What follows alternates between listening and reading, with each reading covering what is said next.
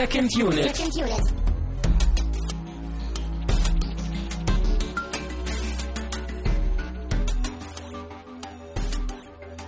Herzlich willkommen zur zweiten Woche des L-Prills bei Second Unit. Ich bin immer noch Tamino Mut und wie üblich im äh, Wohnzimmer von Christian Steiner. Hallo. Ja, im Wohnzimmer, im äh, Aufnahmestudio, in den Redaktionsräumen, im Hauptquartier. Genau, im Multifunktionalraum. Genau. Im Mission Control Center. Das trifft am besten. Ähm, Von hier aus wird gesendet. In die Welt. In die Welt hinaus. In eure Ohren hinein. Äh, wir haben auch eine kleine, wir haben wie immer auch kleine Meldung, die wir senden. Nicht nur lange Diskussion, um ganz elegant eine Überleitung zu schaffen. Von Unsinn zu Sinn, wie man vielleicht gemerkt hat. Ähm, und zwar hatten wir ja ein Gewinnspiel gemacht zu unserem einjährigen Jubiläum. Da haben wir ja ähm, dieses kleine Arthouse-Paket bestehend aus das Fest, äh, Hanabi. Hanabi und äh, Ghost Dog. Genau, Ghost Dog. Wie kann man ihn vergessen? Ähm, da gab's oder gibt's einen Gewinner, nämlich Oblivion, hat bei uns in die Kommentare geschrieben, hat uns einen neuen Slogan geschrieben, der unglaublich kreativ war, uns aber dennoch gefallen hat. Kriegst du ihn noch zusammen? Filme, Filme, Filme. Dazwischen sind Punkte, aber ja. Ja, wir haben uns ordentlich gestritten hier, welchen wir am besten fanden. Wir fanden eigentlich alle gut. Wir hatten das Projekt hier fast aufgelöst. Ja. Dramatische Szenen. Ja, wir mussten uns am Ende irgendwie dann doch einigen und dann war es das halt. Ich fand auch Heisenbergs Vorschläge sehr schön. Aber naja, einer muss nun mal gewinnen und wir haben uns für den Herrn Oblivion entschieden. Oder die Dame Oblivion, das wissen wir ja gar nicht so genau. Ähm, der Mensch war auf jeden Fall schlau genug, keine richtige E-Mail-Adresse anzugeben.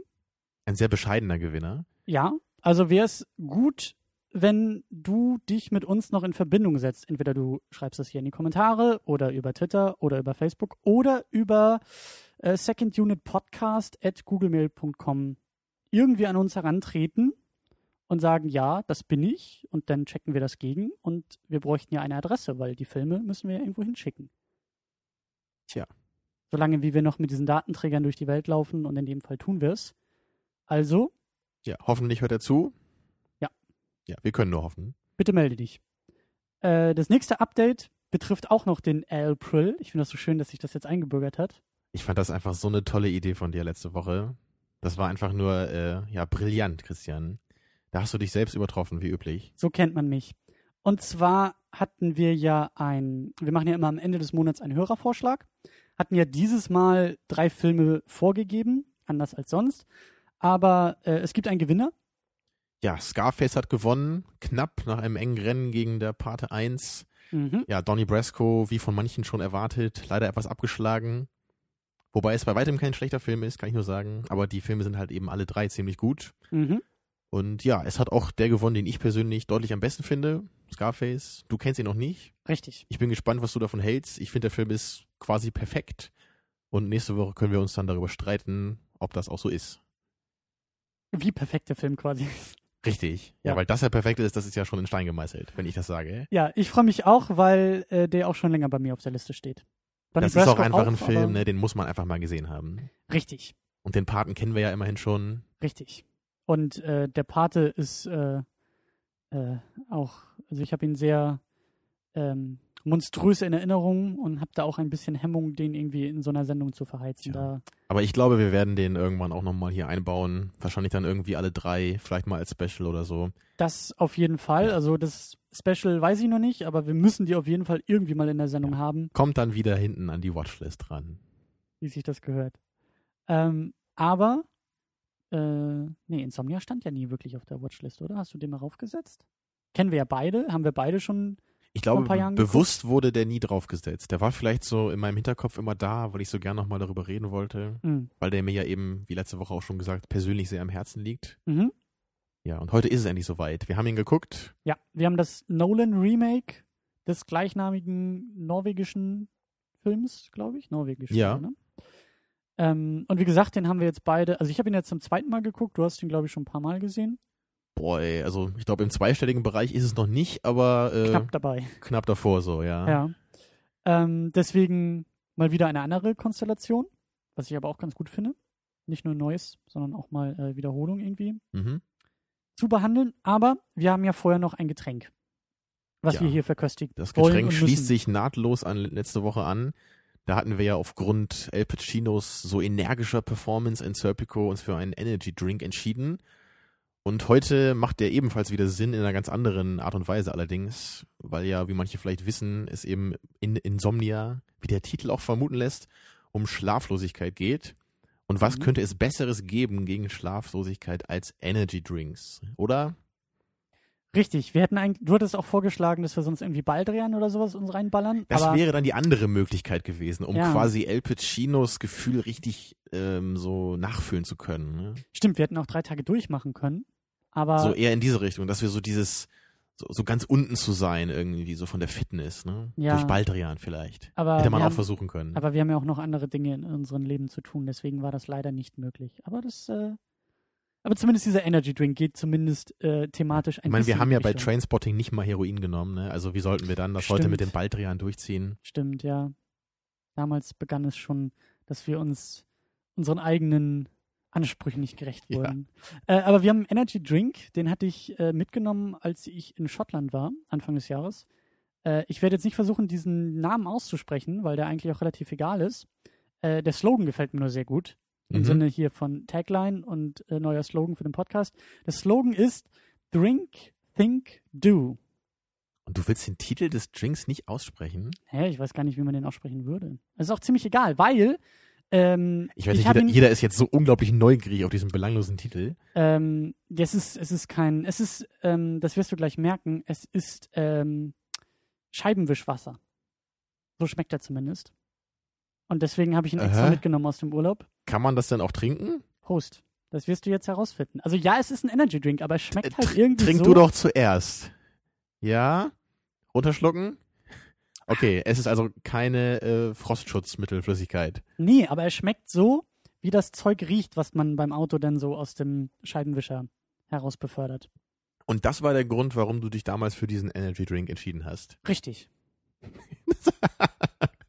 Das war so ein äh, bekanntes Gefühl so aus deiner Fahrschulzeit, ne? Naja, ich, ich habe an dich gedacht und dachte mir, Mensch, Tamino kennt jetzt ja auch schon so viele Energy Drinks und als ich das selber probiert hatte in Schottland, ähm, war ich froh, dieses Geschmackserlebnis tatsächlich ähm, einmal durchgemacht zu haben. Aber er schmeckt auch ein bisschen abgestanden. Ich weiß ja nicht, wie es frisch schmeckt. Ich würde aber sagen, dass es viel eher so an eine Limo erinnert als an einen Energy Drink. Mhm. Hat jetzt wenig so mit Red Bull zu tun. Ist auch nicht so übertrieben süß. Also wenn du nicht gesagt hättest, dass es ein Energy Drink ist, hätte ich es nicht gemerkt. Ja, ich glaube, das ist halt irgendwie auch so, es ist, äh, wie hier drauf steht, mit Glucose.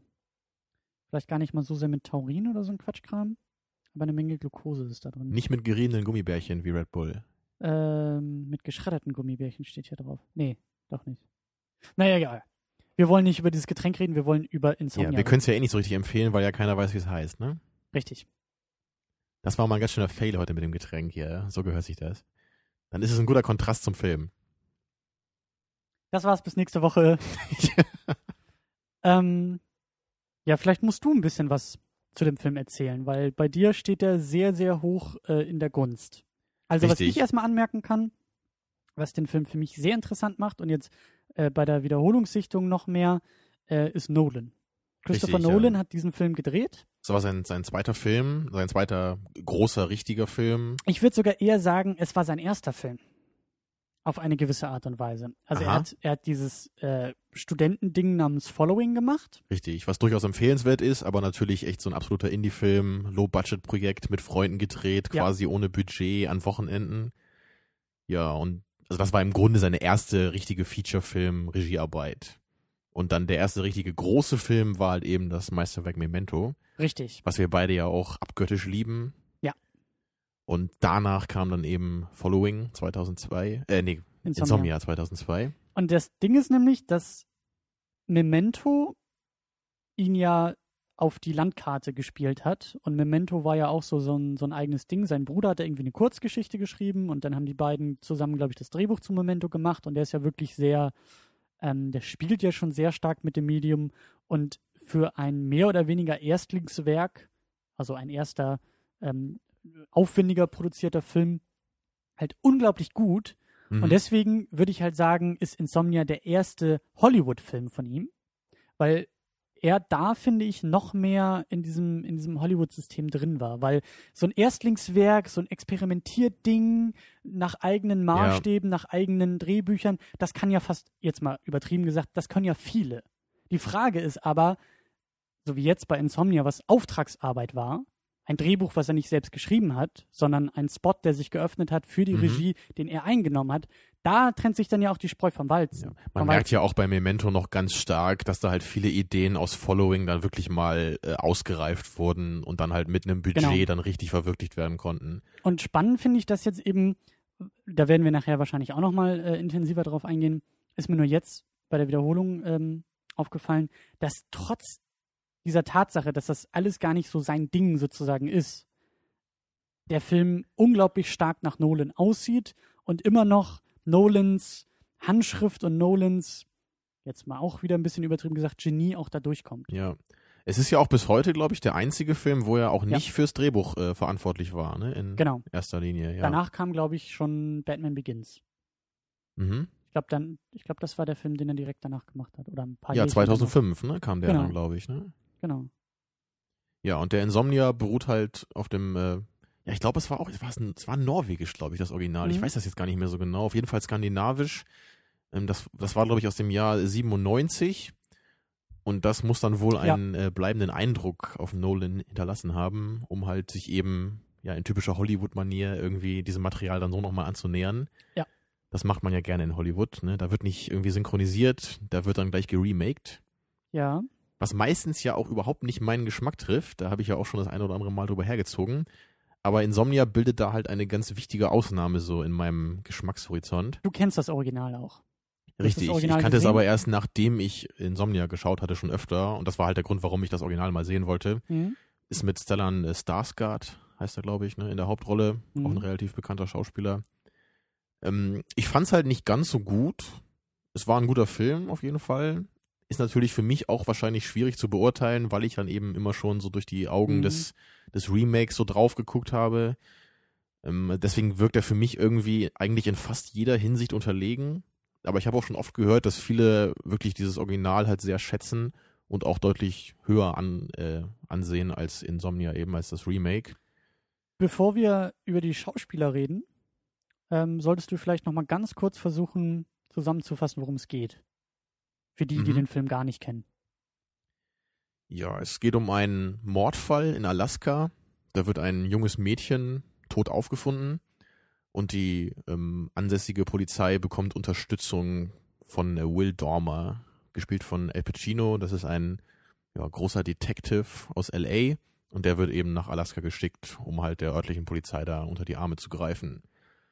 Ja, und im Laufe der Geschichte wird dann eben auch dieser Killer gefunden, aber er wird nicht einfach gestellt und der Fall ist gelöst, sondern es entwickelt sich so eine gefährliche Beziehung zwischen Al Pacino und dem Killer, gespielt von Robin Williams. Mhm.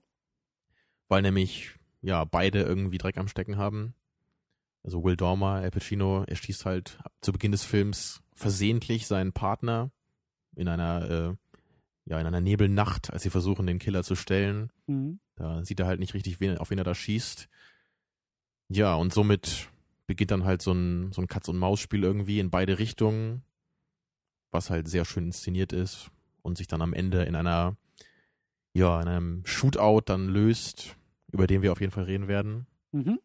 Und das Ende ist halt das Einzige, was mir persönlich an dem Film eben nicht so gefällt. Aber so ziemlich alles andere finde ich wirklich großartig. Eine entscheidende Ergänzung, ähm, die auch erklärt, warum der Film so heißt, wie er heißt. In Alaska und wahrscheinlich dann auch im Original in Norwegen, an, dieser, äh, äh, an diesen Enden und Ecken der Welt ähm, geht die Sonne nicht wirklich unter. Genau.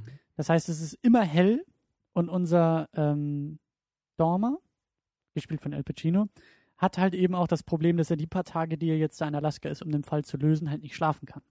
Und dementsprechend auch immer mehr ja, seelisch und körperlich dadurch auch verfällt. Ja. Und aufgrund, ich meine, wir werden den Film ja jetzt ordentlich auch spoilern, also da brauchen wir nicht irgendwie hinter vorgehaltener Hand ähm, diskutieren und reden. Wie du gesagt hast, er hat ja irgendwie da seinen, seinen Partner angeschossen. Und ähm, das Ganze hat halt auch eine Vorgeschichte, das halt irgendwie, ähm, wie man nachher auch erfährt, da, da gehen wir nachher noch drauf ein, aber es gibt halt irgendwie ähm, Untersuchungen in LA aufgrund der Tatsache, dass Dormer irgendwie auch die Hände schon ein bisschen schmutzig hat und sein Kollege will irgendwie Mhm. auspacken und das sagt er Dormer auch am Anfang und das lässt das, diese ganze Erschießungsgeschichte da natürlich ein bisschen anders in anderes Licht rücken und Dormer macht sich auf einmal Sorgen, dass die Leute denken oder dass sich dass das äh, bei diesen Untersuchungen irgendwie denn das so aussieht, als würde er seinen Partner ähm, Ja, absichtlich, absichtlich erschossen beseitigt haben. haben, genau. Genau. und genau das setzt nämlich der Killer ihm immer wieder vor, sodass die beiden, wie du gesagt hast, sich auf einmal so annähern, eine Beziehung auf einmal haben, dass beide im selben Boot sitzen. Nämlich der Killer sagt auch, er hat da jemanden umgebracht, den er gar nicht umbringen wollte. Richtig, dass das nur so im Effekt passiert ist. Und das Ganze ist halt eben auch super schön inszeniert. Es, es kommt halt so dieser, die, diese Schlaflosigkeit kommt einfach Ja. immer mehr durch so im Laufe der Geschichte. Und das ist eben auch einer der Aspekte, die ich halt so toll finde an diesem Film. Das halt eben, das ist halt nicht einfach nur so eine Krimi-Geschichte, sondern El Pacino, also Will Dormer gerät halt immer weiter in diesen Strudel. Er weiß halt irgendwann selber nicht mehr so richtig, auf welcher Seite er eigentlich steht. Er hat halt irgendwie schon so eine Art Verbindung zu diesem Killer, aber auf einer anderen Seite verachtet er ihn halt auch total. Ja. Und er weiß dann halt so gar nicht so richtig, wie er damit umgehen soll. Ob er sich selber halt ans Messer liefert, um eben den Killer dann zu stellen, oder ob er versucht eben dann beide zu retten, also sich selber und den Killer. Ja. All das sind so Themen, die halt diesen Film zu weit mehr machen als eine einfache Krimi-Geschichte. Und eben auch sehr schön diese, diese Dynamik, die sich da entwickelt, ähm, dass Dormer anfangen muss, selbst zu lügen und Beweise zu fälschen und halt, nenne ich jetzt so dieses Klischee vom Jäger zum Gejagten wird, aber sich in Situationen genötigt fühlt, die eigentlich genauso jeder, in Anführungszeichen, normale Killer auch oder jeder Verdächtige, jeder Schuldige auch irgendwie durchmachen würde. Ja, Und das hinzu äh, kommt zu diesem seelischen und körperlichen Verfall durch die Schlaflosigkeit und durch die Fehler, die er dann immer mehr macht und die Unkonzentriertheit, die, die äh, überhand nimmt bei ihm, äh, ist das Ganze eben sehr schön gemacht. Wie du sagst, es ist halt weitaus mehr als einfach nur äh, die Krimi-Geschichte von wer war es und wer war es nicht und schnappen sie ihn oder schnappen sie ihn nicht. Und ähm, ja, ganz entscheidend ist, ist dabei natürlich, deswegen haben wir diesen Film ja jetzt auch ausgesucht, dass El Pacino die Hauptrolle spielt. Ähm, in gewisser Weise so eine, so, eine, so eine inhaltliche Verbindung zu Serpico tatsächlich auch hat. ja, wieder ein Polizisten natürlich, erstmal in erster Linie.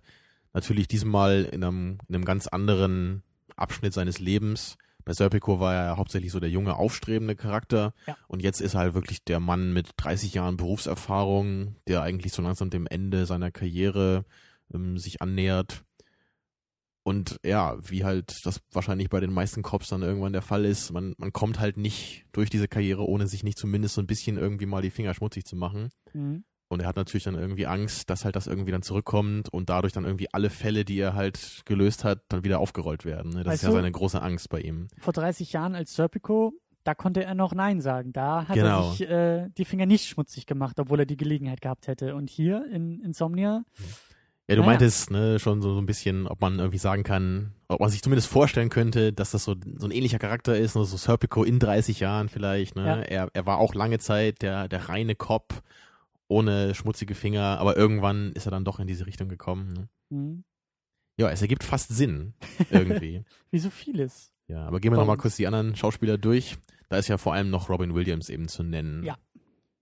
Der für mich sogar still und heimlich, also wir wissen von Al Pacino, dass er gut ist und er ist auch in Mhm. diesem Film gut, aber die große Überraschung ist tatsächlich Robin Williams, der, den ich vor allen Dingen als, als Held meiner Kindheit äh, quasi, quasi hochhalten würde. Ich kenne ihn halt aus solchen Quatschfilmen wie ähm, Ja, Flubber. Flubber. Ja, oder Jumanji, ne? genau und, Gab's und noch diesen Peter, Mrs. diesen Peter Pan Genau, den- Film den gab's Peter- noch. Hook. Hook. genau, ja. äh, Mrs. Doubtfire. Ja, den habe ich früher auch gerne geguckt. Diese, ja. diese, diese ganzen Kinderfilme so aus unserer Zeit, als wir Kinder waren, so Anfang der 90er, irgendwie so, so ähm, eher quatschiges Zeug, was heute auch- wahrscheinlich auch keiner mehr gucken. ja, die auch, wenn man da Würde- heute nochmal irgendwie so ein paar Szenen sich draus anschaut, die altern alle eigentlich ziemlich schlecht. Mhm.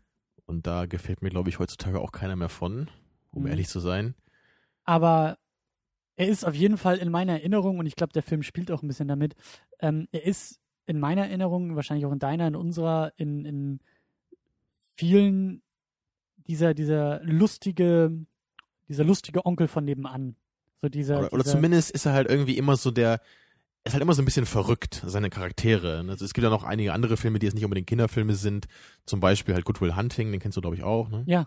Da spielt er ja auch so diesen äh, Psychologen, ne? Er Da ist er spielt- auch so ein bisschen so der, mit den, mit den eigenwilligen Methoden, Er so, so eine ja auch- typische Robin Williams-Rolle er irgendwie. spielt ja auch die Hauptrolle bei, äh, oder, oder den Lehrer bei Dead Poets Society. Richtig, ja. Ähm, und dann hatte er, glaube ich, noch diesen, diesen, wie hieß der denn noch, wo er diesen, diesen Krankenhausarzt gespielt hat, der immer so einen auf Clown gemacht hat. Um halt als Kinderarzt so Ah, die Kinder auch so ja. ein bisschen zu behandeln. Auf den und, Titel werde ich nicht kommen, aber ich weiß, was du meinst. Genau, und, und also das sind halt alles so Filme, die sind halt irgendwie sehr, also in gewisser Weise naiv, die sind sehr positiv, die sind halt kindgerecht auch irgendwie. Und, und das ist, glaube ich, etwas, was man allgemein mit ihm assoziiert. Und hier in diesem Film spielt er jetzt den Killer. Und ich kann mich Mhm. dran erinnern, als ich nämlich den Film das erste Mal mit dir gesehen habe, hat allein diese Besetzung für mich schon eine gewisse Ambivalenz aufgemacht beim Ja. Schauen, dass ich mir dachte, okay, es wird, es wird eigentlich gar nicht drumherum geredet, es wird von Anfang an irgendwie klar gemacht, er ist tatsächlich der Killer gewesen. Weil er war dann wieder an dem Tatort, wo die Tasche aufgefunden wurde. Da gab es dann die Schießerei, wo Al Pacino seinen Kollegen umgebracht hat, aus Versehen.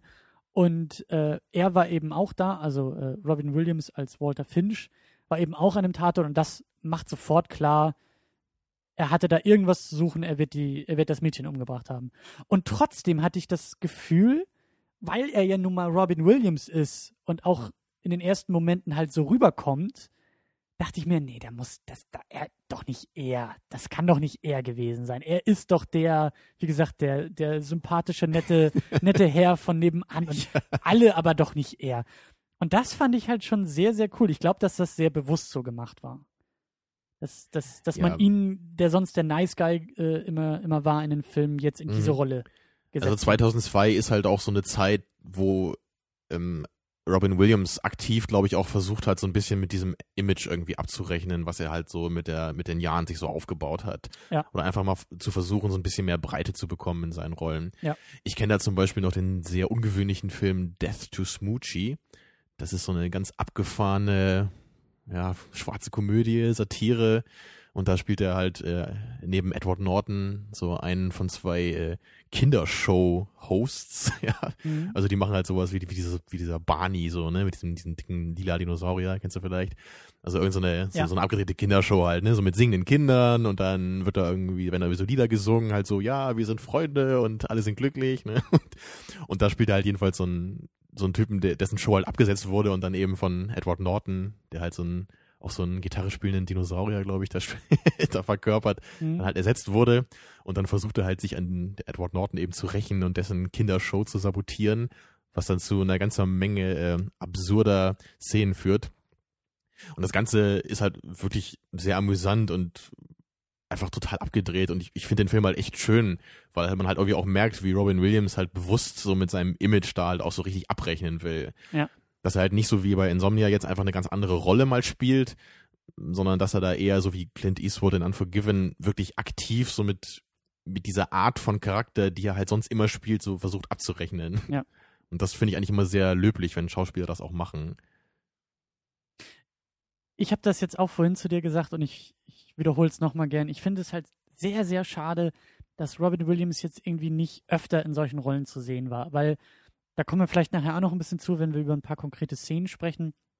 Aber er schafft es halt auch, oder andersrum, El Pacino stellt ihn jetzt gar nicht so sehr in den Schatten. Gerade die, die Szenen, die die beiden zusammen haben, ähm, da, da gibt es kein großes Gefälle. Da ist jetzt nicht. Das ist ein ganz großer Kontrast eben zu letzter Woche bei Serpico, wo wir Ja. ja immer gesagt hatten, El Pacino gehört jede Szene, ihm gehört die Leinwand alleine. Ja. Und hier ist es schon anders. Hier ist es halt wirklich das Tolle, dass halt eben so die Chemie zwischen El Pacino und Robin Williams so gut funktioniert.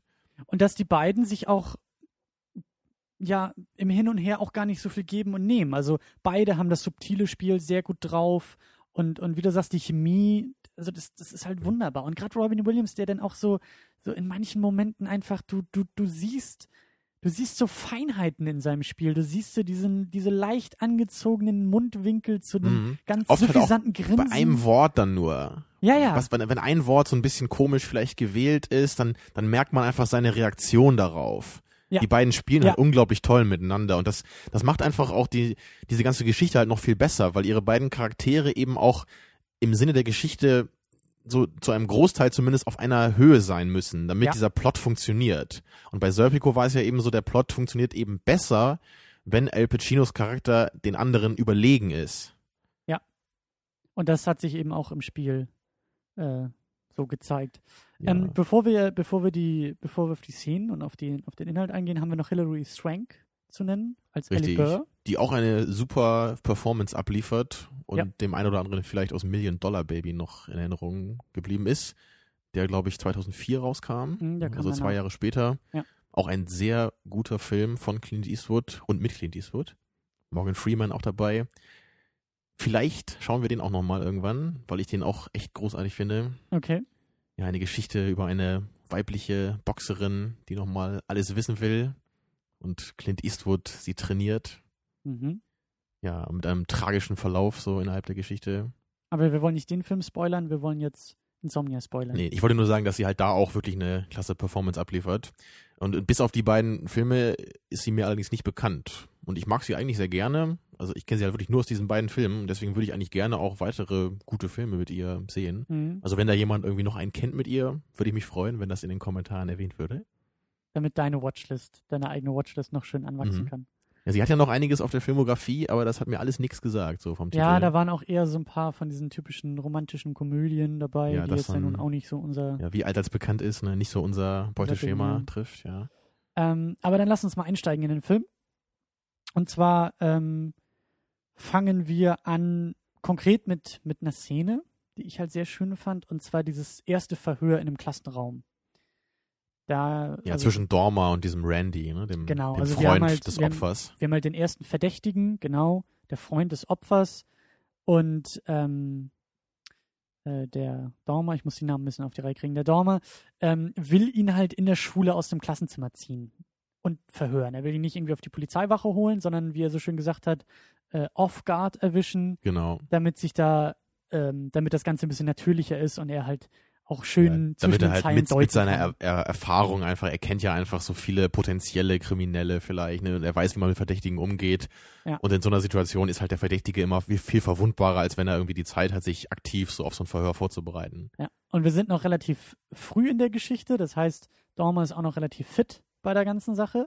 Und das sieht Mhm. man dann auch in dem Verhör. Die beiden sitzen sich gegenüber an diesen lustigen, an diesen lustigen amerikanischen Schultischen.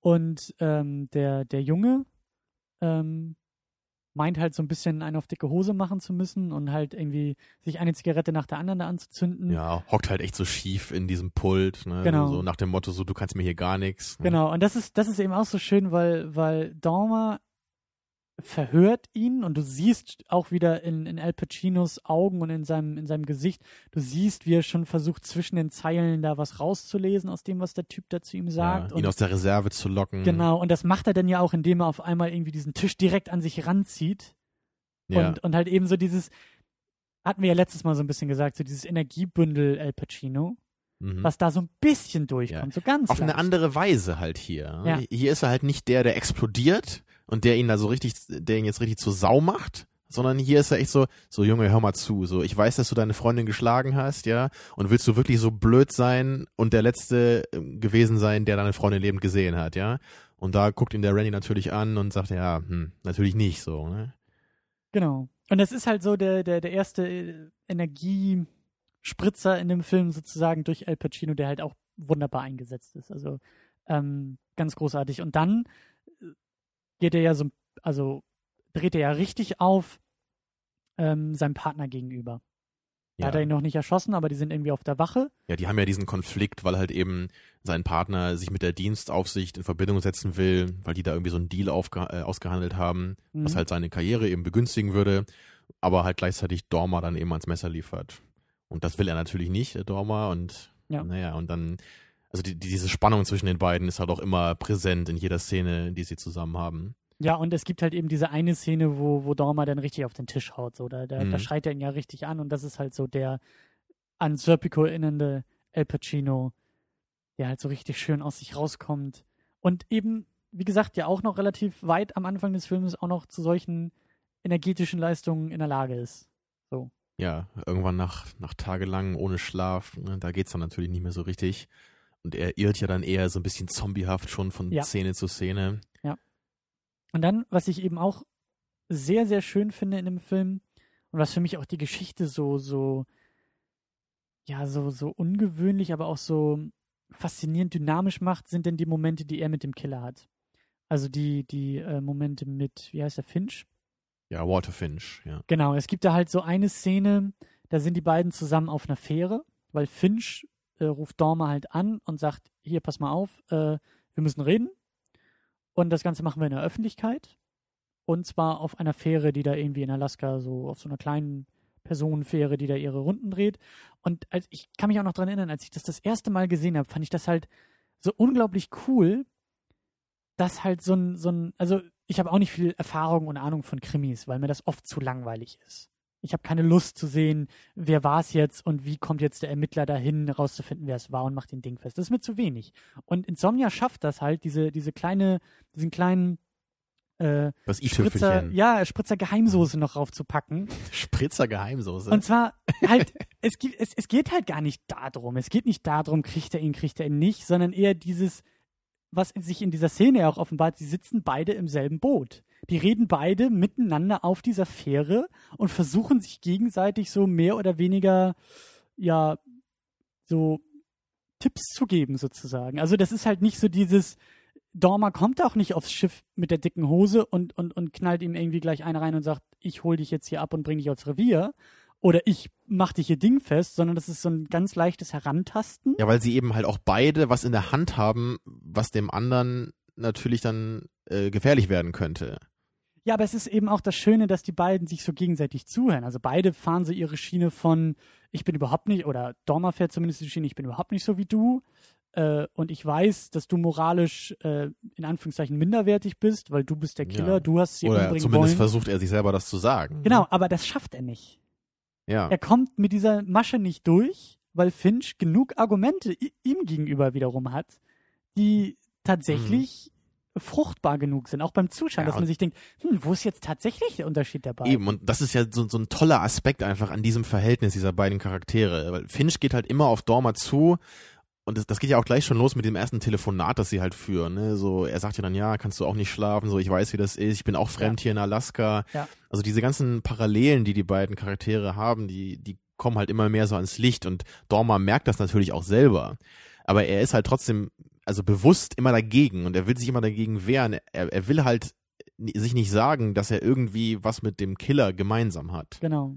Obwohl halt definitiv da gewisse Parallelen einfach vorhanden sind, die er halt nicht leugnen kann. Und genau das meine ich ja. Im Verlaufe des Filmes sieht er sich selbst oder sehen wir ihn ja auch immer mehr in solchen Situationen, die ein unschuldiger Polizist niemals irgendwie vorher durchlebt haben wird. Richtig. Wo er tatsächlich Beweise fälscht, indem er die Tatwaffe oder die Waffe des Täters, die ja nicht äh, dafür verantwortlich war, dass sein Partner gestorben ist, aber die Waffe hat er, feuert sie in, in so ein Hundekadaver oder sowas ab. Genau, um die um- Patronen austauschen zu können danach. Ja. Genau, und, und das sind halt so diese, diese Kleinigkeiten, diese kleinen Details, ähm, mit denen er versucht, diese Lüge aufrechtzuerhalten, nämlich dass nicht Dorma derjenige war, der den Partner Mhm. umgelegt hat, sondern der Killer.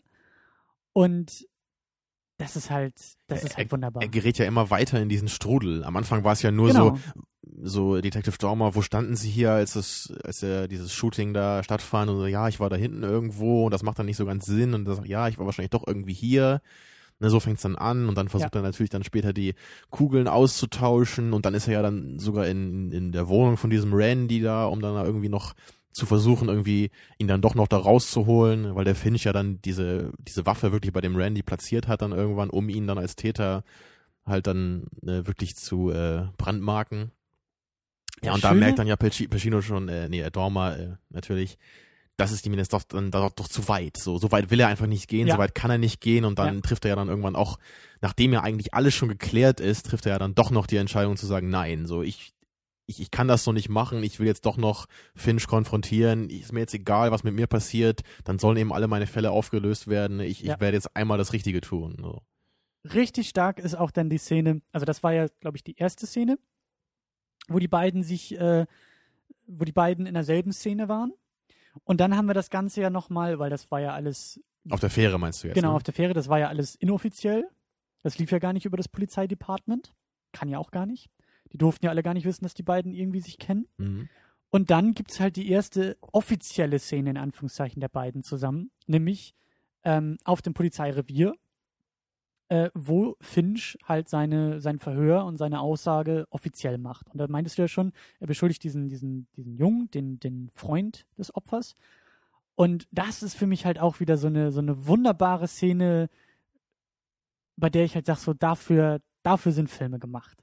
Ich mag Mhm. diesen Subtext, der im Raum mitschwingt. Ich mag dieses, äh, dieses großartige Spiel der beiden, Al Pacino, Robin Williams, weil, also diese Szene ist für mich einfach großartig, weil du musst dir, also um, um, um das Bild ein bisschen zu beschreiben, wir sind halt in einem Polizeirevier. Finch kommt da halt, wird halt dahin gerufen, weil mittlerweile klar ist, so irgendwie hatte er Kontakt zu dem Opfer, äh, ja, zu dem, zu dem jungen Mädchen, was umgebracht wurde. Und Finch wird halt eben auch verhört und fährt halt so diese Schiene. Er hat sich das alles ja zurechtgelegt. Er hat ja äh, auch das Opfer schon so zurecht gemacht und das ist ja alles sehr durchgeplant, sehr durchdacht. Deswegen Ja. sagt ja auch, äh, äh, wie heißt der? Dormer sagt ja auch immer wieder zu ihm, das war niemals Affekt, was du da gemacht hast, das war alles von vorne bis hinten durchgeplant. Und so plant er eben auch sein Verhör durch. Seine Argumentation, indem er halt versucht, dem, dem jungen Randy das Ganze unterzuschieben. Und Al Pacino kommt dann halt dazu in diese Szene und hadert auch schon mit sich selbst. Man merkt schon, die Fragen, die er stellt, sind so ein bisschen schwach formuliert, weil eigentlich kann es ihm ja auch nicht. Also dieses, er, er hat ja den größten inneren Konflikt in dieser Szene, weil eigentlich will er den Typen dingfest machen. Er weiß ganz genau, das ist der Typ und den mit den, Ja. mit den richtigen Fragen kriegt er ihn an die Wand. Gleichzeitig wird er sich selbst an die Wand stellen dabei. Deswegen stellt er so Fragen, die irgendwie nicht so richtig in die Richtung gehen und man merkt schon auch wieder zwischen den beiden, zwischen Robin Williams und Al Pacino, dieses Spiel hin und her, dieser Tanz der beiden. So, so nur so ein halber Schritt nach vorne, ein halber Schritt zurück. Da wird nicht wirklich das getan, was die beiden, gerade was Al Pacino in dem Moment so wirklich will.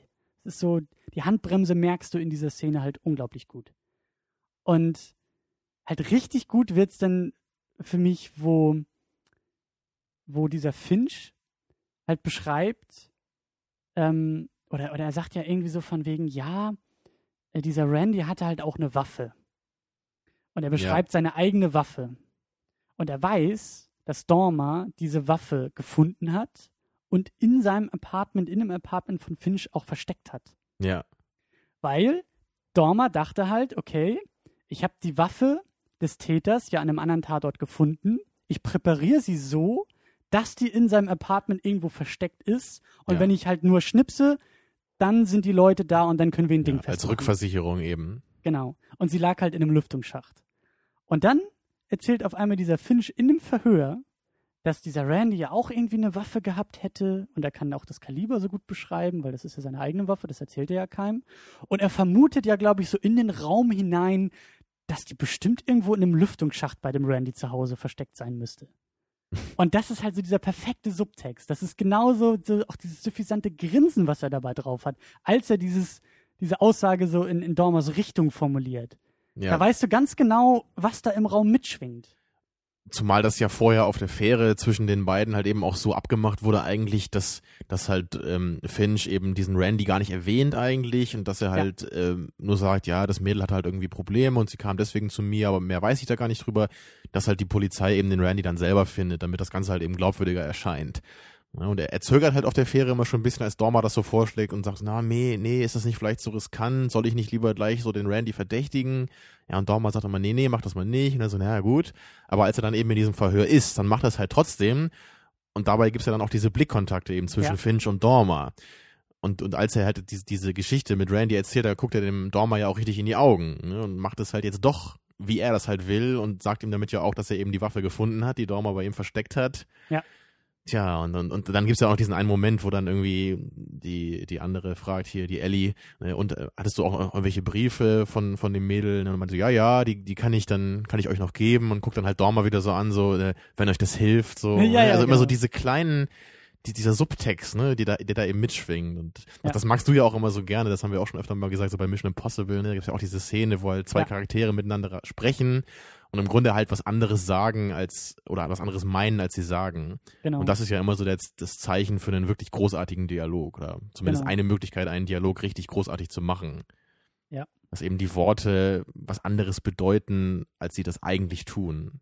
Und das macht es ja auch so spannend zuzuschauen, wie diese Energie, die da im Raum liegt und zwischen diesen Blickkontakten und, und angespitzten Mundwinkeln und so diese, auch dieses kleine Spiel einfach, auch das Schauspiel, was halt eben, da muss El Pacino nicht als Energiebündel auf den Tisch hauen, sondern da langt das schon, wie er sich in diesem Raum bewegt, wie er den Raum verlässt, um doch wieder reinzukommen, weil er merkt, ich kann ihn so einfach nicht vom Haken lassen. Ich, ich, ich, das ist dieser innere Konflikt, den er da austrägt.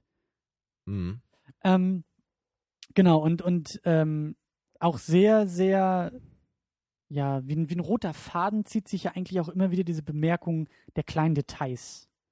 Dass ja irgendwie auch immer wieder gesagt wird, das sagt, das sagt äh, Dormer ja am Anfang zu, zu ähm, Ja, zu Ellie, ne? genau, zu der Ermittlerin, so von wegen, äh, weil sie ja auch so to ihn total anhimmelt als große Legende, von wegen, achte auf die kleinen Details.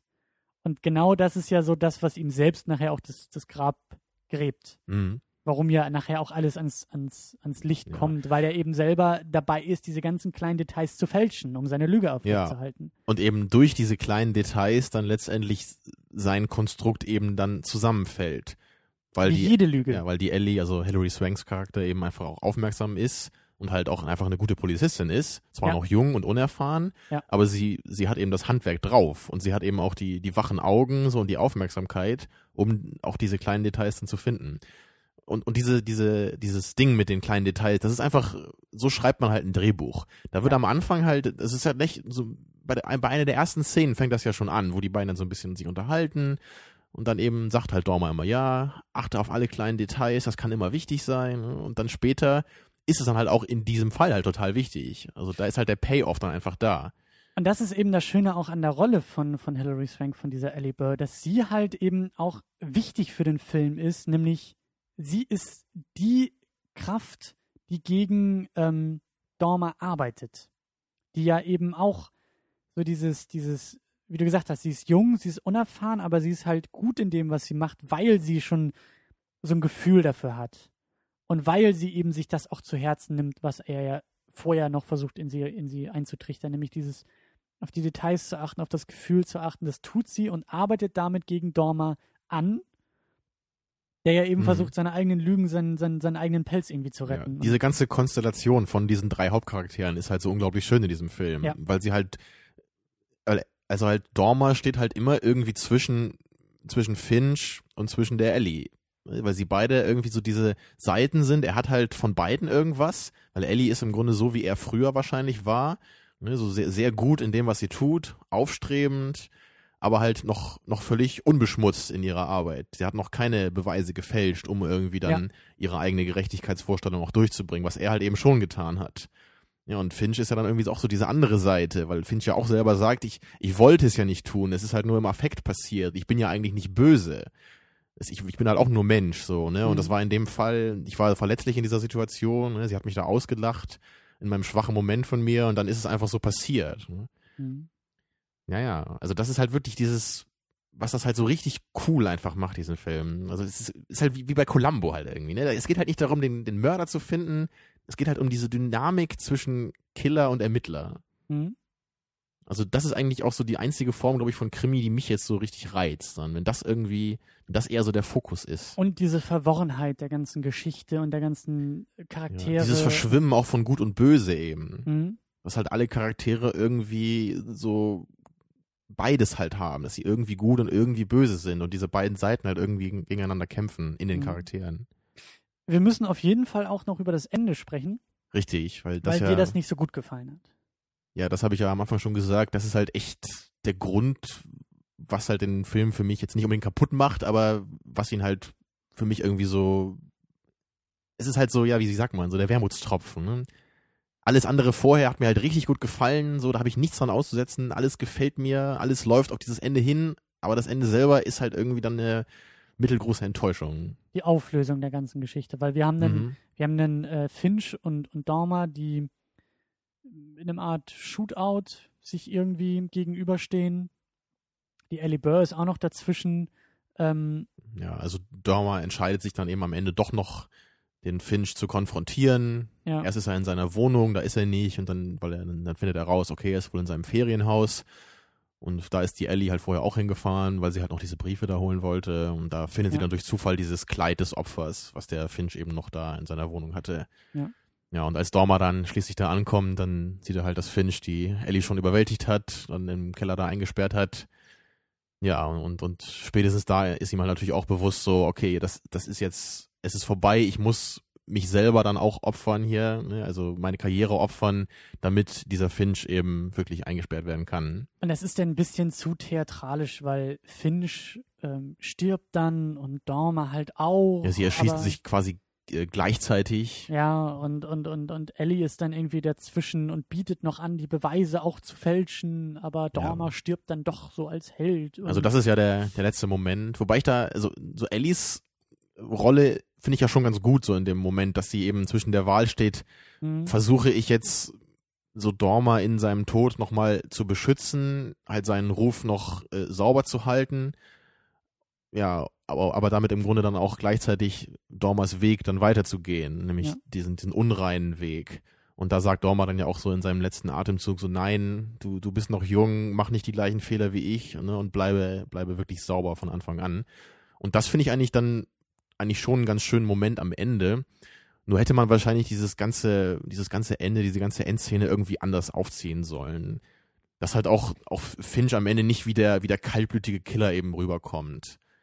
Was ja die ganze Zeit vorher im Film halt eben auch nicht so war. Da war ja immer so dieses Zweideutige dabei, dass man sich auch selber gefragt hat, okay, ist der Finch wirklich ein richtig kaltblütiger Killer oder kann man zumindest ein bisschen verstehen, Hat was er irgendwie in dieser mit dem, Situation war? Natürlich ist er schon irgendwie schuldig, aber ist er wirklich völlig schuldig? ja, Oder kann man nicht wirklich irgendwie versuchen, ihm so ein bisschen zu helfen? Also die Sympathie ist halt nicht immer bei Dormer so hundertprozentig. Man kann eben schon mit dem Finch irgendwie mitfühlen. Aber am Ende ist er dann halt doch so dargestellt, dass man ganz klar erkennt, okay, Dormer ist der Gute und Finch ist der Böse. Und Mhm. das widerspricht meiner Meinung nach so ein bisschen dem Konzept des ganzen vorherigen Plots. es macht ihn halt dann, es macht den Film dann so, so, ach, wie soll man sagen, so by the numbers, so, so, so routiniert. So, Es ist die einfache normal. Lösung, der einfache Ausweg aus dieser Geschichte. Genau. Und während halt der restliche Film so, so, ähm, ja, so, so elegant, so innovativ irgendwie auch wirkt. Egal ob es Mhm. ist oder nicht, aber er wirkte zumindest auf uns so, dass, dass, dass wir das Gefühl hatten, das ist irgendwie anders, das ist, das, das kennen wir so nicht. Aber das Ende ist halt so, so, so klassisch Hollywood-mäßig. Ähm, war das im Original auch schon so? Gibt es da irgendwelche Unterschiede? Oh, ich weiß gar nicht. Ich glaube, das war im Original aber sehr ähnlich. Aber das Okay. ist auch schon eine ziemlich äh, lange Zeit her, dass ich das Original gesehen hatte. Aber vermutlich wäre mir das in Erinnerung geblieben, wenn das Ende da ganz anders gewesen wäre. Hm. Ich habe halt nur das Gefühl einfach, dass diese für meine Verhältnisse recht komplexe Charaktergeschichte einfach auch ein sehr komplexes Ende verdient hat. Ja. Und die, dieses Ende jetzt in der Form ist vielleicht nicht unbedingt ein Happy End, aber für meinen Geschmack halt so ein bisschen zumindest, weil halt das Böse stirbt eben mit Finch und Dormer erkennt letztendlich, dass er auch den Fehler gemacht hat und ja, schläft am Ende dann eben ein. Ja, und also er stirbt halt. Es wird halt alles zu sehr und zu elegant aufgelöst. Es wäre halt schön, wenn, also zumindest für mich, wenn da irgendwo die eine oder andere Tür entweder ein Stück offen geblieben wäre, wenn Finch vielleicht davongekommen wäre oder Hm. wenn da irgendwo mehr Ambivalenzen Ja, geblieben das wären. ist eigentlich das Schlagwort. So die Ambivalenz hätte sich, glaube ich, nicht auflösen sollen am Ende. Die hätte irgendwie erhalten bleiben müssen. Ja. Mir fällt es aber auch schwer, jetzt da so eine konkrete ähm, Konzeption von einem Ende jetzt irgendwie hier vorzustellen. Das ist ja das Schöne bei unserem Job, was wir hier machen. Wir müssen es ja nicht. Nee, wir, Wir sagen nur, also nur so wie das ist, geht das gar nicht. Also Genau. besser kann ich es jetzt nicht, aber es ist halt doof so. Genau. ähm, Kritiker durch und durch, ja. ja, man muss ja wissen, wo seine Brötchen gebacken werden. mhm. Ähm, gibt aber noch ein paar andere Punkte, die uns im Gegensatz zum Ende gut gefallen haben. Und ganz besonders scheint da irgendwie auch die Handschrift Nolans äh, einen Einfluss zu spielen, nämlich diese, ja, dieser Sinn fürs Detail auch durch den ganzen Film. Es gibt ja auch also teilweise sehr schöne geschnittene Momente, gerade Mhm. im fortlaufenden Film, wo, wo äh, Dormer auch ja durch diese Müdigkeit, durch diesen Verfall auch immer unzuverlässiger wird. Und diese kurzen Flashbacks ja auch hat dann immer wieder. Genau, also das ist halt ganz oft so, gerade wenn er dann irgendwie in sein, in sein Hotelzimmer da zurückkommt und versucht, sich halt irgendwie schlafen zu legen und da halt ähm, die, die, die Fenster verbarrikadiert, um halt irgendwie Dunkelheit zu schaffen, so gut es irgendwie geht. Ähm, und dabei wahrscheinlich, oder nicht nur wahrscheinlich, also ziemlich deutlich wird dann klar, was dann gerade in seinem Kopf durchgeht. Nämlich, wie du gesagt hast, so diese kleinen Schnitte, die, die, die so dazwischen geworfen werden in, in diese Momente, wo er dann irgendwie überlegt, das sind so Details, das sind dann irgendwie die gefälschten Beweise, die da so ganz kurz irgendwie reingeschnitten werden. Oder wenn er Mhm. sich vorstellt, wie, wie Finch da irgendwie das Mädchen umgebracht hat. Ja, oder Also sein da- Partner taucht wieder auf so im Genau. Gedächtnis. ne, Sitzt Dann- irgendwie in, in dem Stuhl in seinem Apartment dann. Genau, und da merkt man halt, wie, wie- es in ihm arbeitet und brodelt, wie er das alles nicht, nicht unter einen und, und unter, ja, wie er das nicht verarbeiten kann. Ja, und halt die Realität und die Fiktion halt immer mehr verschwimmen. Mhm. Genau das. Und, und das sind halt echt so Momente, ah, da, da, da gab es doch, da doch diesen Einschnitt, dieses, dieses eine kurze Bild, was da so reingeschnitten wurde. So, dass man es noch nicht mal mehr erkannt hat. Das war, glaube ich, irgendwie am, am Telefon, oder? Da hat er doch, Ja, da- ich, mit da- Finch telefoniert. Da sagt Finch gerade so, fängst du auch schon an, so Sachen zu sehen und genau in diesem Moment kommt dann halt dieser kleine Shot. Wirklich, das ist nicht mal Genau. eine halbe Sekunde, ne? so ein ganz kurzer Shot. Hast du erkannt, was das überhaupt war?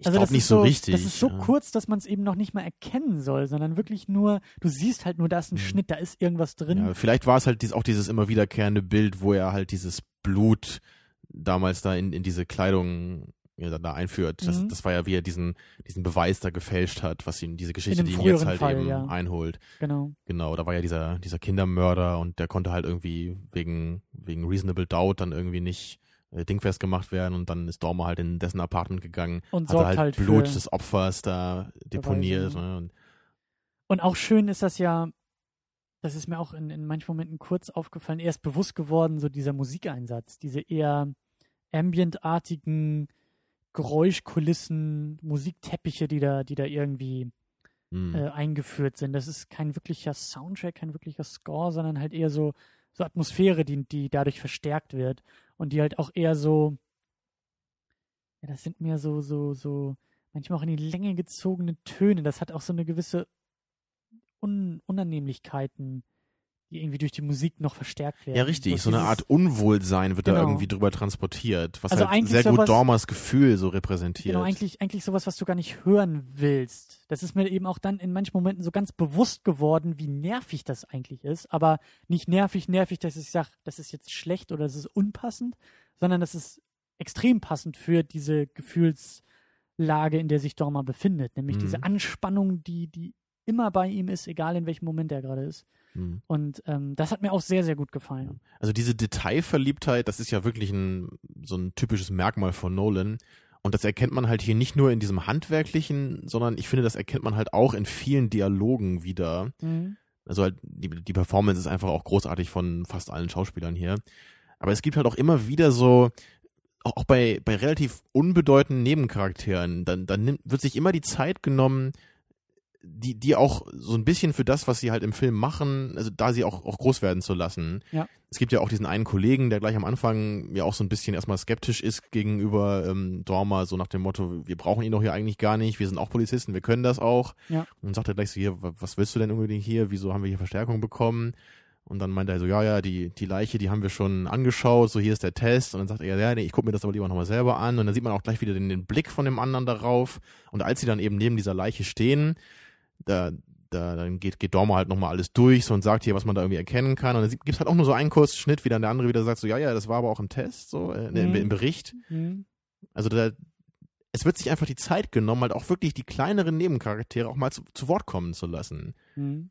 Und da- das zeigt ja eben auch einfach, wie, wie diese Polizei da normalerweise arbeitet. Und was, was er halt eben auch, also was Dormer halt auch einfach ihnen halt voraus hat. Mhm. Dass er halt eben wirklich der ist, der halt immer noch mal einmal mehr dann eben nach den Details fragt. Das finde ich halt auch so schön. Ich weiß ja eben nicht, ich kenne den Vergleich nicht zum Original, da weiß ich eben nicht, ob, ob, ähm, ob das da auch schon so stark herausgearbeitet war, aber für mich ist Nolan auch immer, ähm, ich assoziiere mit Nolan immer Cleverness. Nolan ist für mich jemand, der halt unglaublich clever, clevere Dialoge schreibt, clevere, äh, clevere Filme macht. Jetzt schlaf, schläft meine Zunge auch schon ein. Ähm, was ja auch Dark Knight Rises in vielen Augen so enttäuschend gemacht hat, dass diese Cleverness einfach gefehlt hat. Da waren so viele Lücken und plump, plumpe Momente, die man von Nolan gar nicht gewohnt ist. Aber ich meine, Memento ist im Endeffekt ein riesengroßes, cleveres ja, Konstrukt. Cleveres, äh, cleverer geht's nicht mehr. Genau. Und, und hier bei Insomnia ist es halt, wie du gesagt hast, so im Detail. So, so manchmal auch das Zusammenspiel von, von manchen Schnitten oder eben auch, ja, wie du gesagt hast, so das Spiel, das Schauspiel, aber auch die, der Einsatz von manchen Figuren und auch die Dialoge, die oftmals ja wirklich schon so, so vorausschauend sind und auch schon so Andeutungen machen, die sich dann so erst später Mhm. auflösen, wie man es wie man's halt machen muss in dem Film. Ich glaube, das ist halt eben auch der Punkt, warum mir dieses Remake auch besser gefällt als das Original. Das Original geht nämlich mehr so, ähm, es funktioniert eher auf dieser atmosphärischen Ebene noch. Es hat, hat Mhm. noch mehr, mehr, mehr so diese, diese, diese beklemmende Stimmung. Die hat es auch sehr gut, aber es ist halt diese Cleverness, die da halt nicht, äh, die halt bei, bei dem, bei dem Remake einfach viel besser durchkommt. Ja. Also dieses Original, das ist ja Todesschlaf, heißt es ja auf Deutsch. Das, das ist einfach nicht so gut geschrieben, finde ich. Das, das hat, das wirkt eher wie, wie so ein erster Entwurf irgendwie. Also es klingt vielleicht ein bisschen hart, aber das war so mein Eindruck. Ne? Aber wie gesagt, wieder mit den Augen des Remakes halt schon. Mhm. Da war halt vieles einfach nicht ausgereift, so nicht, nicht so richtig auf den Punkt geschrieben. Und das ist etwas, was du dann auch Nolan unterstellst. Dass diese Qualität des Remakes von Ja. Irgendwie beeinflusst ist oder halt irgendwie durch ihn noch hinzugekommen Das würde ich eben sagen, ja. Okay. Die Atmosphäre ist ja auch großartig jetzt beim Remake, aber sie ist eben nicht das Einzige, was den Film toll macht, sondern sie ist nur ein Ja. Teil in diesem ganzen Spektrum von tollen Eigenschaften. Das stimmt wohl. Wir haben schon wieder einige Zeit auf dem Tacho und wollen natürlich auch noch ein wenig über Al Pacino sprechen. Er ist ja der Grund, warum wir diesen Film jetzt geschaut haben. Mhm. Und äh, er ist ja auch der Grund, warum wir letzte Woche äh, Serpico geschaut haben. Ich hatte ein wenig Schwierigkeiten zu Beginn des Filmes. Ich habe ich hab, ich hab verglichen mit Serpico und mit der, mit der Art und Weise, wie Pacino in Serpico spielt. Ich meine, gut, das sind auch andere Rollen und andere Charaktere, aber ich habe mich eben gefragt, ob diese, diese Müdigkeit, ob die nicht vielleicht auch an Pacino selbst liegen könnte. Oh, also da muss ich jetzt auf jeden Fall mal äh, The Devil's Advocate spielen. Das Also, versuche ich hier eigentlich gerade mit für- dieser Frage, aber Also für, fürs. Protokoll, ähm, ich habe gerade ein Augenzwinkern gemacht, ja. Für die, die wissen, wovon ich rede, die werden es verstanden haben. ähm, ja. Also ich bin halt persönlich der Meinung, dass El Pacino hier genauso großartig spielt, wie er es auch in Serpico getan hat. Nur auf eine andere Weise eben. Weil Mhm. wir uns auch in einer ganz anderen Phase seines Lebens und seiner Karriere befinden. Ja, wie letzte Woche schon gesagt, das sind halt fast 30 Jahre, die die beiden Filme trennen. Und natürlich ist er hier nicht so der, der energetische Typ, wie er das in Serpico war. Aber hier hat er halt immer noch diese, diese Autorität und diese Präsenz. Nur vermittelt er die eben hier eher durch Erfahrung und nicht durch dieses, dieses knallharte energetische, was er in Serpico hatte. Ja. Ich finde aber überhaupt nicht, dass er irgendwie dadurch minderwertiger ist. Also das, das ist für mich einfach der Charakter hier, der müde ist. Und der ist einfach nur perfekt gespielt von Pacino.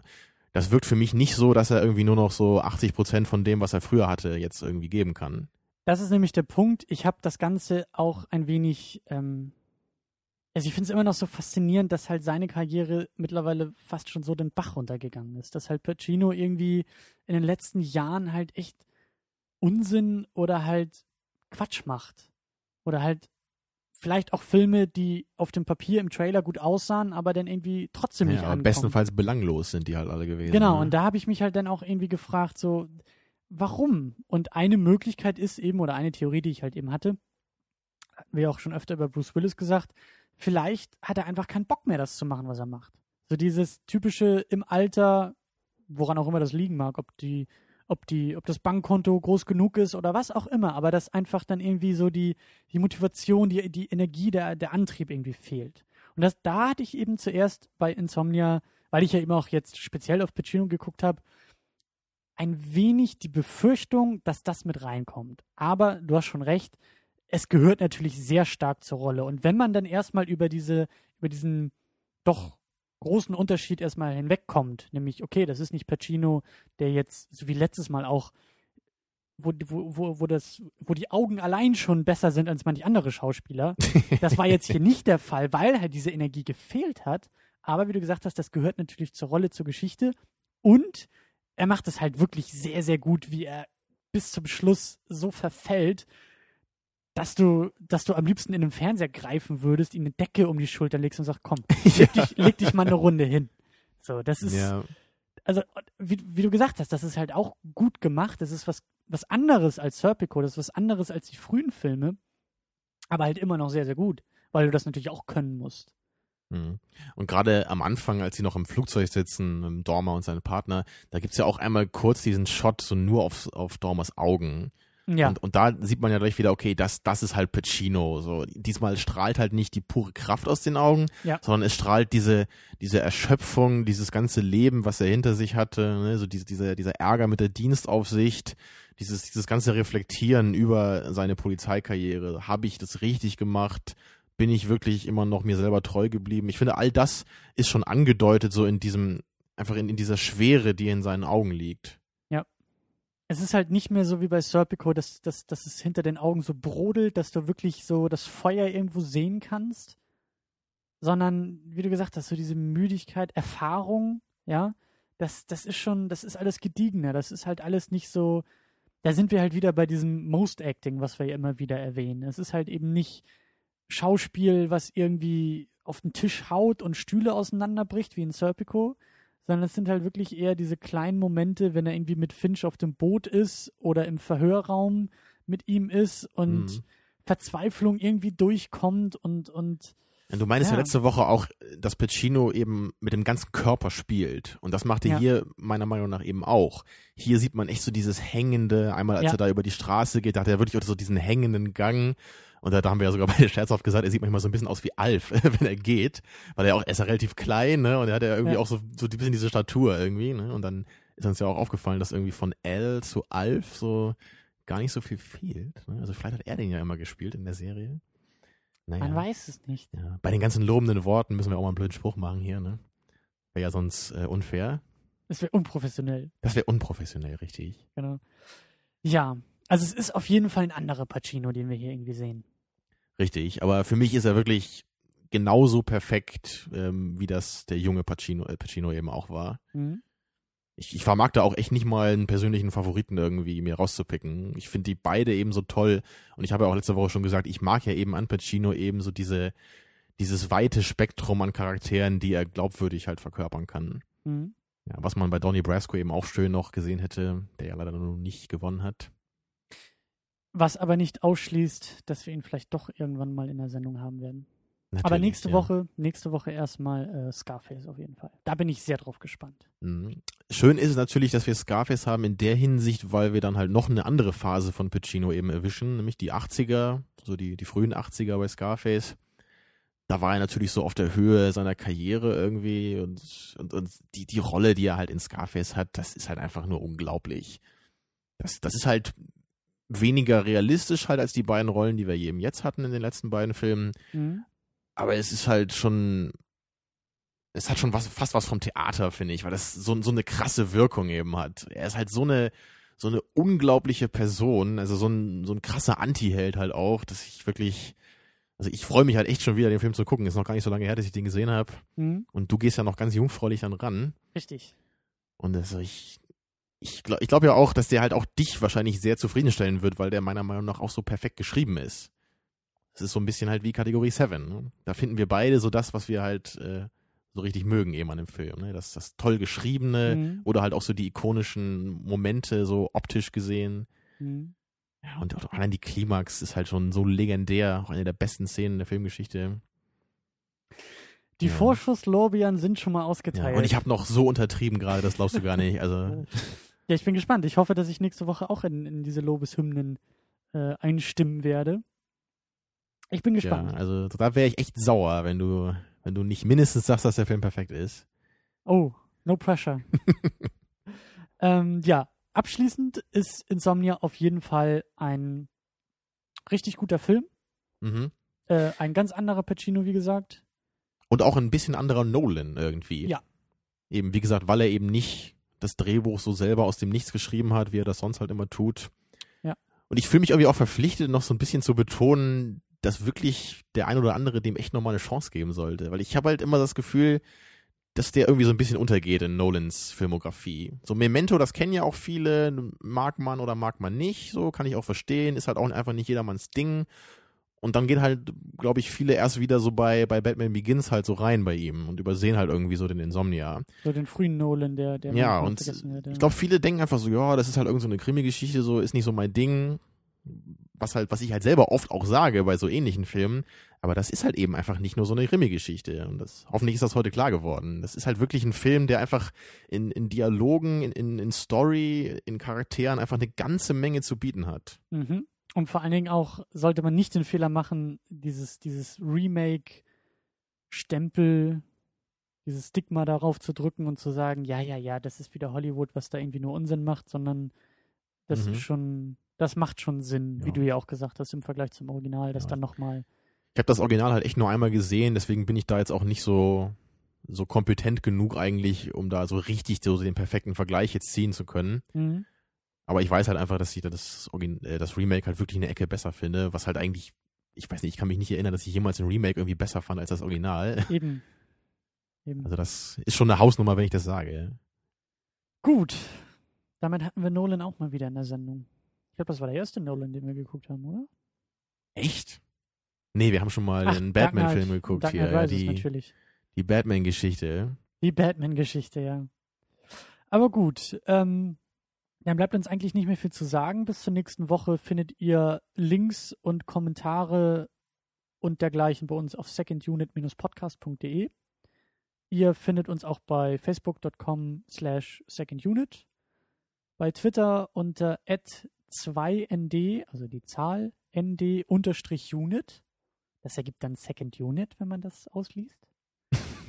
Und ähm, ich glaube, das sind erstmal alle wichtigen Anlaufstellen. Bei iTunes findet ihr uns auch, da hört ihr uns wahrscheinlich schon drüber. Gebt uns doch eine kleine Bewertung irgendwie im Store, gebt uns ein paar Sternchen oder einen Kommentar. Hauptsache es ist ehrlich, das hilft uns immer.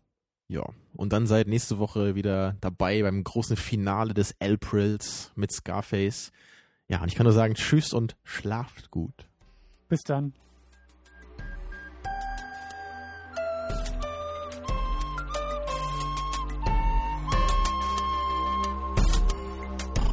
Second unit. Second unit.